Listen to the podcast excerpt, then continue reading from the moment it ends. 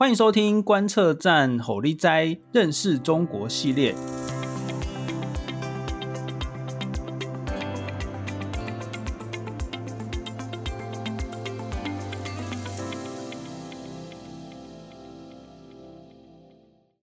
那么，认识中国虽然是我们的这个标题啦，不过今天我们要来认识台湾哦。这个毕竟台湾跟中国的关系是非常的密切。那今天我们很高兴呢，能够邀请到李文成老师。李文成老师呢，他是非常著名的历史类 Podcast 这个一历百优解的这个主持人。那他也是高中的历史老师。文成老师你好，Hello 方宇，Hello 观测站的所有听众朋友们，大家好。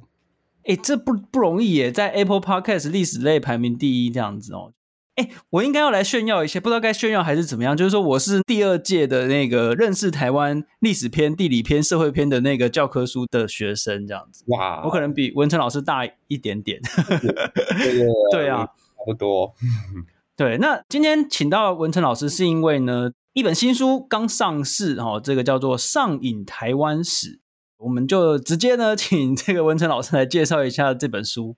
OK，为什么要叫上影台湾史呢？是因为我们坐在教室里面看着课本里头，虽然教我们台湾的历史，但我相信在有考试压力之下的各位是绝对不可能上瘾的啦，因为。你就会觉得这个过程当中，好像把所有的历史教材都当成是数学在教哦。他会告诉你说，哎，清朝啊，可能有三场民变啊，然后可能经过三个重要的历史阶段啊，然后遇到三场重要的对外战争啊，所以你就记三三三啊。然后你就记郑成功家族也刚好三代啊，然后到日本统治时代也是分成三个时期啊。你会发现历史好像在经过没有消化的任何过程当中，忽然之间它就变成一张考卷，然后就开始要你答题，所以你不会喜欢它的。那这本书我是希望透过我的口吻，然后透过我比较辛辣的笔法，让大家重新的去了解在我们这片岛屿上面的故事，而且刚好到明年。二零二四年是台湾开始有文字记载，在这片岛屿之上，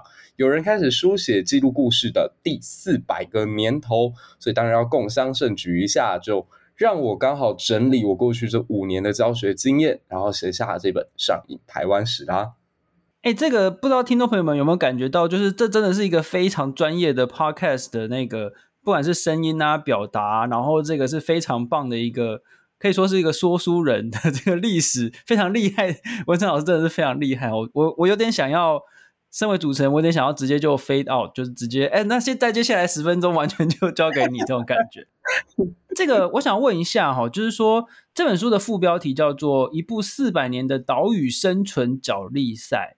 这个生存角力赛是什么意思？台湾面临到什么样生存的问题？哦，第一个就是，如果大家回顾过去这四百年啊，你会发现说，世界上所有强大的国家，它在它的巅峰时刻都势必会染指到台湾。像说，十七世纪的时候，第一个人类史上所创造出来的日不落帝国西班牙，它就占领了台湾的北部。然后在十七世纪的时候，开始慢慢在整个东印度航线上面变成霸主的海上马车夫荷兰，它也要来占领台湾。然后到十同样十七世纪到中期的时候，在整个太平洋西边控制着海洋上面最重要的航路，通往日本也好，通往中国也好，通往印度也好的这个区块，它的霸主是郑家。哎，郑家这个时候也控制着台湾。然后再到十七世纪、十八世纪以后，这个在内亚建立的满清帝国崛起以来，他也想要在东亚能够稳得住自己的政权，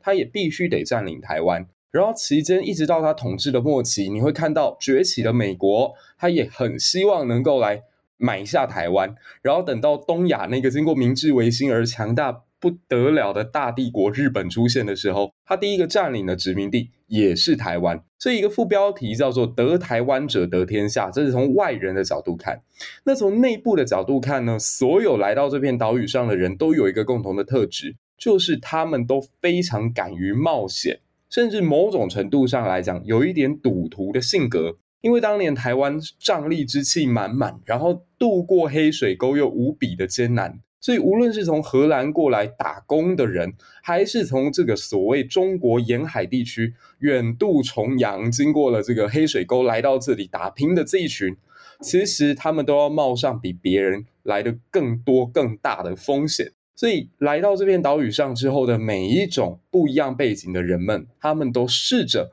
想办法在修罗模式之下度过他们的创业人生。所以我才给他一个标题叫做“其实我们都是一群在岛屿上面进行生存角力赛的选手”。对，哇，这个实在是太精彩了！各位听众朋友们，赶快下单了啊！这么这么精彩的书，诶，那所以台湾岛。屹立的这四百年，其实是蛮不容易的一件事情哦。那我们这个毕竟时间的关系，我们没有办法这个继续开始进入这本书哦。那就请各位听众朋友们赶快下单，好，这个真的是听起来真的是非常，我刚才听的这样就觉得，这实在是一定要来看一下哦。因为毕竟我觉得认识台湾是非常重要。那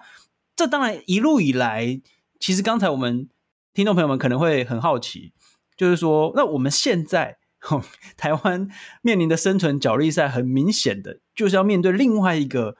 已经崛起的强权嘛，就是中国这样子。那不知道说这个呃，文成老师，你平常在学校接触的这些年轻人同学们哦，他们是怎么样去看待中国跟台湾的关系？因为因为为什么问这个问题？是因为很显然，我们的爸妈辈看待中国跟台湾的关系，跟现在的高中生、大学生看的这个。看法可能不太一样，那你你你有没有什么样的这个感触吗？我我觉得其实因为现在啊、通讯媒体的这种流畅，所以让他们其实隔一届对中国的看法可能就有很大的不一样。举例而言，好了，像说我呃一八年、一九年教到的那一群学生，因为他们真的是亲眼见证了反送中的这个进行，然后当时他们的年纪跟在香港街头上抗议，然后被。泼这个呃泼水也好啊，放烟雾弹的这一群小孩其实是同龄的，所以他们那一届他们会有比较强烈的这种同理心，嗯、觉得中国的确是一个很危险的存在。可是这也不是一蹴而就的，嗯、也不是立刻出现的。他们在反送中之前，他们也很喜欢看什么中国有嘻哈，然后很迷吴亦凡，然后也会看的陆剧，嗯、很看很多的这种啊、呃、中国拍的偶像剧，这都是。同时在进行的，所以他们其实我觉得比起啊、呃、我们这个世代，甚至我们父母的世代，他们接触资讯的方法因为更加多元，所以那个变动性变得更高。那也就是说，在他们的学生时期，如果没有一个直接影响到他们生活的这种强烈冲击的画面也好，或者说让他们真正感受到亲身之痛的这种经验的话，实际上他们对中国是哦、呃、没有所谓很强烈的向往。但也没有所谓，好像龙应台所谓的盲目的仇恨。我觉得这两种情绪其实都不存在。那我们在上课的时候，其实必须要更多的去强调到，哎，为什么我们在坚持民主跟自由的过程当中，会自然而然的告诉大家，中国很危险。对，这我我我在上课的时候还蛮常去论述这个部分的。嗯那这个，哎，对哦，其实我觉得现在的这个小朋友们，哎，不能说他们小朋友，现在的同学们，呵 呵就是很难去体会到说，哎，我们以前小时候的时候，就我们的考试都是要考什么中国历史、中国地理，然后，哎，我甚至高中的时候，第一那个那个时候还有三民主义，哎，哦，就是要，就是好像是我好像是最后一届还是倒数第二届之类，还有还是有三民主义的哦，就是，所以其实现在。我们学的东西已经差蛮多的哦，然后现在大家用的这些社群媒体真的是蛮分众的这样子哦。那不过说实在，中国的这个影艺这些节目其实真的也是蛮庞大的，对，他们的资源也是很多。然后，那我现在的大学生的同学们，他们平常都会用小红书哦，然后因为因为小红书好像有蛮多资讯在上面，很好用。然后，对，还有我可以对啊，对啊。那这个诶，为什么你要怎么样去说服你的？学生们说要多了解台湾，多了解台湾史。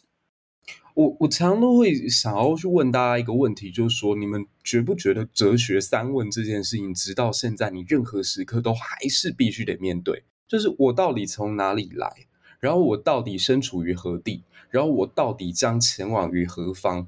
那嗯，小至个人，大至国家，其实都必须要去面对这个问题。现在所有学生，纵使他不谈政治好了，他也必须要去面对到他一个职涯上面的选择。那如何去帮助一个学生做他们的生涯或职涯的这种规划？我还是会从这三个角度出发，就是你自己的背景、你的环境会塑造你某一些优势。然后呢，你为什么今天会站在这里？你会选择文组，你会选择理组，你会读到我们这间学校，它都是由你的过去所堆砌起来的。然后你有了这一些经验的整理之后，你就会比较知道自己可能往哪一个方向去，什么样的工作，什么样的大学，什么样的科系会比较符合你。那这是个人，那国家也一样，就是说台湾其实在过去，我觉得特别是我成长的那个阶段吧。就我们是被骂什么草莓族啦，然后未来就是要去中国当台劳啦，然后民进党政府锁国啦，然后我们这一代人没有竞争力啦的一群小孩子。可是真正到了高中，到了大学，真的去考试，然后真的在这个过程当中摸索自己方向的时候，我就忽然间惊觉，哎，我自己其实没有那么废啊。然后我们的国家好像也不是像某些媒体所说的这么弱啊。然后在外交环境上面，其实我们还有很多东西可以努力啊。台湾不像是被唱衰的这个样子。所以，我觉得去理解自己的历史，或者说对凡事都有一点历史感的时候，知道呃这件事情它不是一口气突然间就跑出一个结果，它的过程当中一定有很多的因素，然后导致这个复杂的变因全部存在的时候，今天导引上了这个方向。呃，我如果可以让学生多一点的去理解，你看历史就是在看，你可以说是一个推理的过程，你可以说是一个探索自我的过程。可以说是一个很像呃，悉达多在这个《流浪者之歌》当中，为了要完成他的修行，所以必须要去走的那一段路的话，历史就是一个记录这样子的非常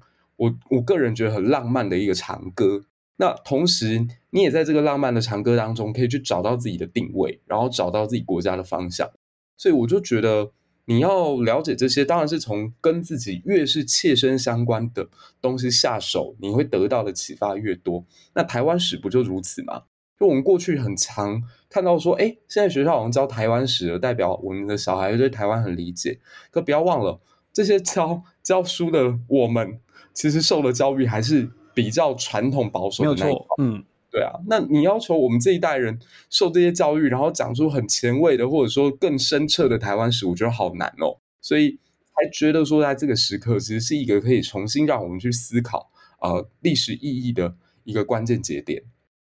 那我真的很喜欢在第一线呃教学的第一线现场的老师们，然后就是用各种的方式去尝试着把这些。呃，我们学到的知识哈，就是在用更怎么样更吸引人，或者是更浅白的方式去想办法吸引更多人来看哦。这也是就是所谓的科普的这个用意哦。那这边当然我们自己也要来打书一下我们的书。这个为什么我们要在意美国？其实也是这个理念上，其实跟文成老师其实蛮像哦。就是说我们希望能够让更多人了解，诶，台湾的外交，然后台湾自己跟其他国家的这个关系，这样哈。就是说我们必须要先了解自己。然后呢，再去了解我们跟其他这个世界上的这个连接。哎，请问一下，这个可以说是所谓的同心圆史观吗？是是这样子用的吗？我我觉得可以这样用啊，就是说，呃，我们过往好像理解历史都是从帝王将相开始，然后那时候离我们好远好远好远。可是其实历史应该是从我们人个体，从一般的呃一个人在某一个时代阶段当中他的发展去看，我就会看到更细微的全局。那当然也要了解到外交对于整个台湾历史影响的重要啦，所以我刚刚才会讲到说，嗯、台湾史就是诶谁得台湾谁得天下，所以现在有两个国家又在抢天下了嘛，所以台湾当然就变得很重要啊。那特别是当东方那个国家正在不断的挑战这个全世界原本已经约定俗成的秩序的时候，那带来的冲击就很大。台湾，等等等等，你说东方那个国家对我们来说，你是我们的西边啊。啊，对对对对对，是美国人的东边，欧洲人的东边，对不对？美国主义了，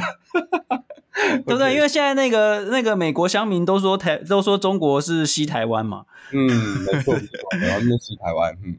对？这很有趣诶，就是说，那我我来问一个比较有趣的，好了，就是因为我我看到你的那个专业上面哦，就是那个有郭台铭来留言，为什么会？对啊，对不对？就是我好像看到郭台铭来留言，然后这个他的小呃，至少是他的小编嘛，哈。然后假设郭台铭真的来买了你的书，然后真的来看你的呃，听你的 podcast，或者是听你讲，你想要跟总统候选人，不管是郭台铭好，或者其他的总统候选人讲些什么？就是说关于台湾跟中国、跟台湾跟世界，你想要跟他们讲什么？嗯，其实我这本书里面呢有。很多的模板都是他们寄望和平在敌人的身上，他们一直把和平这件事情想象成只要我双膝一软、双膝一跪，和平就可以唾手可得。那无论是在整个清朝，他去跟原住民交涉的过程也好，还是说郑成功家族跟康熙帝国的这种交涉也好，或者是更之后日本统治台湾以后啊、这些汉人起义的势力，他们对日本帝国政府存在着我只要能够投降，应该就会没事的这种想象也好，最后都换到了非常非常惨烈的结局。那。郭先生其实他是一个霸气的商人哦，他很符合我在这本书里面讲到的，台湾其实拥有商人的 DNA，这一点他是百分之百完全契合的。他也是一个白手起家，靠自己努力，然后一代人的时间就达成社会阶级流动，而且一口气流动到最高的传奇性的的存在。可是他现在对于啊、目前对台湾最不友善的那个国家的想象，我认为他实在。有机会的话，应该要在这本书里面多看一些模板，去想想像当年郑芝龙拥有几百艘军舰，在整个东南半壁江山可以号令天下、莫敢不从的势力，一旦选择跟北京政府妥协之后，他得到的下场跟待遇是什么？那郭先生跟郑芝龙都是堪称传奇性的一代巨贾，但是如果这两个人，他们在整个选择上没有去汲取历史的教训的话，啊，我想郭总统候选人啊，你可能会不小心的把台湾带到一个所谓万劫不复的境地。那因为我的封面有台湾民主国的国旗，一只黄色的老虎，所以我才自我开玩笑说，你看这本书就证明了我已经投成了郭台铭了，因为我也是老虎军团，知道吗？对，对，对，如果想想，如果他如果他愿意这个呃，你知道买一些一些些的数量哦，对他来说的一些些的数量，然后你知道发给大家看，我相信这个可能可以好几刷哦。哎，对啊，但是对我我还是希望啊、呃，更多的朋友可以来看这本书，而不是只有一个个体或一个企业来认购。我觉得。啊、呃，希望的是它可以深入到每一个人的心中，每一个人的书柜里，然后对我们这一代的台湾人有更多的启发。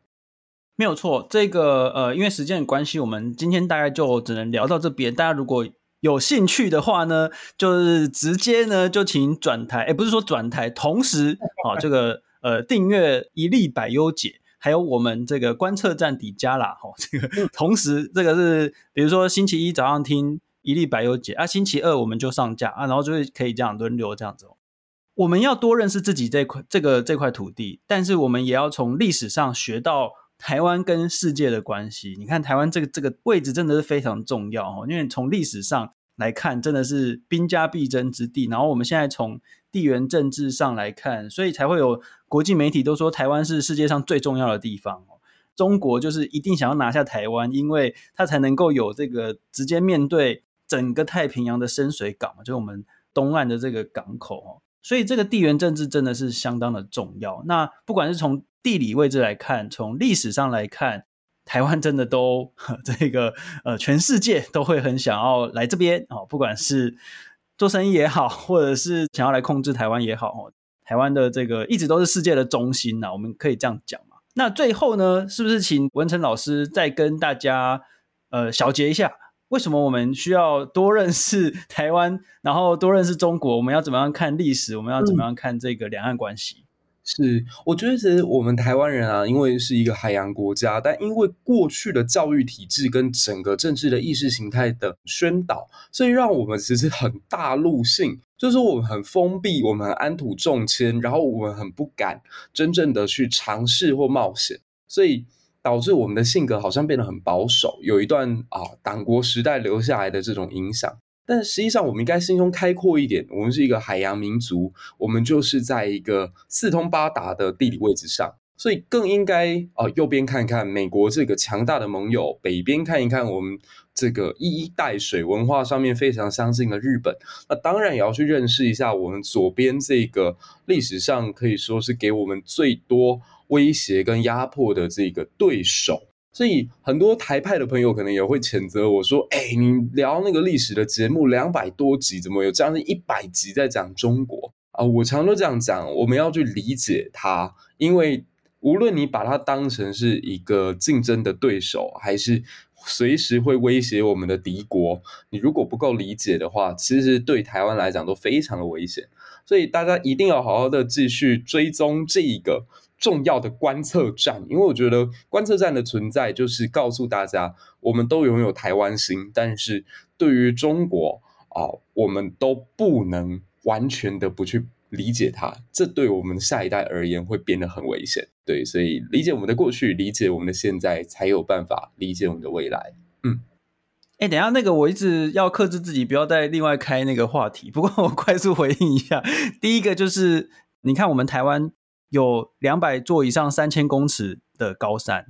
但是我们却长期以来因为执政者的关系，是不让人们轻易的进入到山里面的。嗯，然后我们台湾又四面环海，可是我们的海大部分要么就是都消波块，要么就是都没有开放，所以其实呃，我们冒险的这个精神的确是缺乏了一些哦，所以我们在创新啊什么上面是在追赶的哈。这个这个，我觉得长期以来跟我们教育体制也有关啊，就是我们希望训练出比较听话的这个劳工，然后做代工业嘛哦，这个其实长期以来是相辅相成的这样。所以，我们希望大家再更有一些创意，哈、嗯，这个这个是很重要。那再来就是说，没有错，我完全认同这个文成老师讲。所以，我们也开了这个呃“猴狸哉”系列的认识中国系列。那我们希望在更加的认识台湾与中国的关系。那接下来，因为总统大选的关系，那两岸关系很显然又会成为焦点。那我觉得大家可以趁这个机会，再多去讨论，然后再去多去认识台湾跟中国之间的各个面向。